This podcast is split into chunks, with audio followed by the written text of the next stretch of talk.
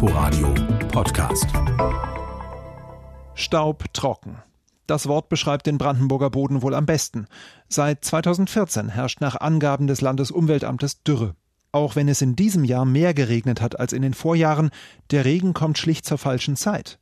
Gerade im Frühjahr, im März oder April, gebe es kaum noch ausreichende Niederschläge, heißt es vom Umweltamt wie auch vom Landesbauernverband LBV.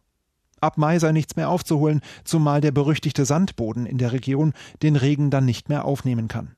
Auch der Klimawandel setzt den Böden stark zu, weil die Temperatur steigt, wachsen die Pflanzen früher und gehen dabei an die Grundwasserreserven.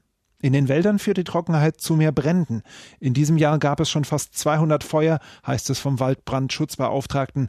Brandenburgs Bauern und Waldbesitzer stellen sich schon auf ein weiteres Katastrophenjahr ein.